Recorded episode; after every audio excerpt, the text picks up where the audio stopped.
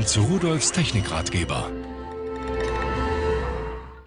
Hallo zusammen, schauen Sie sich das mal an. Äh, das ist also eigentlich kein Rasierspiegel, obwohl es so aussieht, obwohl es spiegelt, sondern das ist eine Tischuhr. Ich kann nämlich die Uhr, also ein bisschen schwierig, die zum Rasten zu bekommen. So, jetzt habe ich Licht eingeschaltet und jetzt können Sie erkennen, das ist eine Tischuhr, die zeigt mir also hier auch äh, Datum an, beziehungsweise hier Wochentag im Moment und so. Also ein schönes kleines Teil. Würde ich es dann vorstellen? Nee, eigentlich nicht. Denn da ist noch etwas drin. Da ist noch eine Kamera eingebaut mit 1280 x 720 Pixeln Auflösung, also HD-Auflösung. So, und die ist irgendwo da in der Mitte. Die können Sie nicht erkennen. Geben sich keine Mühe. Geht nicht. Man sieht sie nicht. Wenn Sie also diese Uhr jetzt irgendwo hinstellen, nehmen Sie dann Ihre Fernbedienung.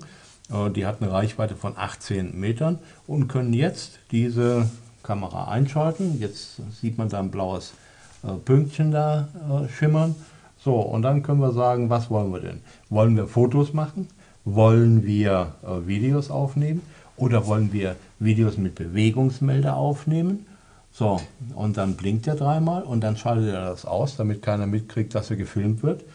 So, und jetzt habe ich einen Bewegungsmelder eingeschaltet. Wenn jetzt in einem Bereich von etwa 6 Metern diese Kamera eine Bewegung erkennt, beim Öffnungswinkel von 130 Grad, dann äh, wird automatisch eine Aufnahme gestartet.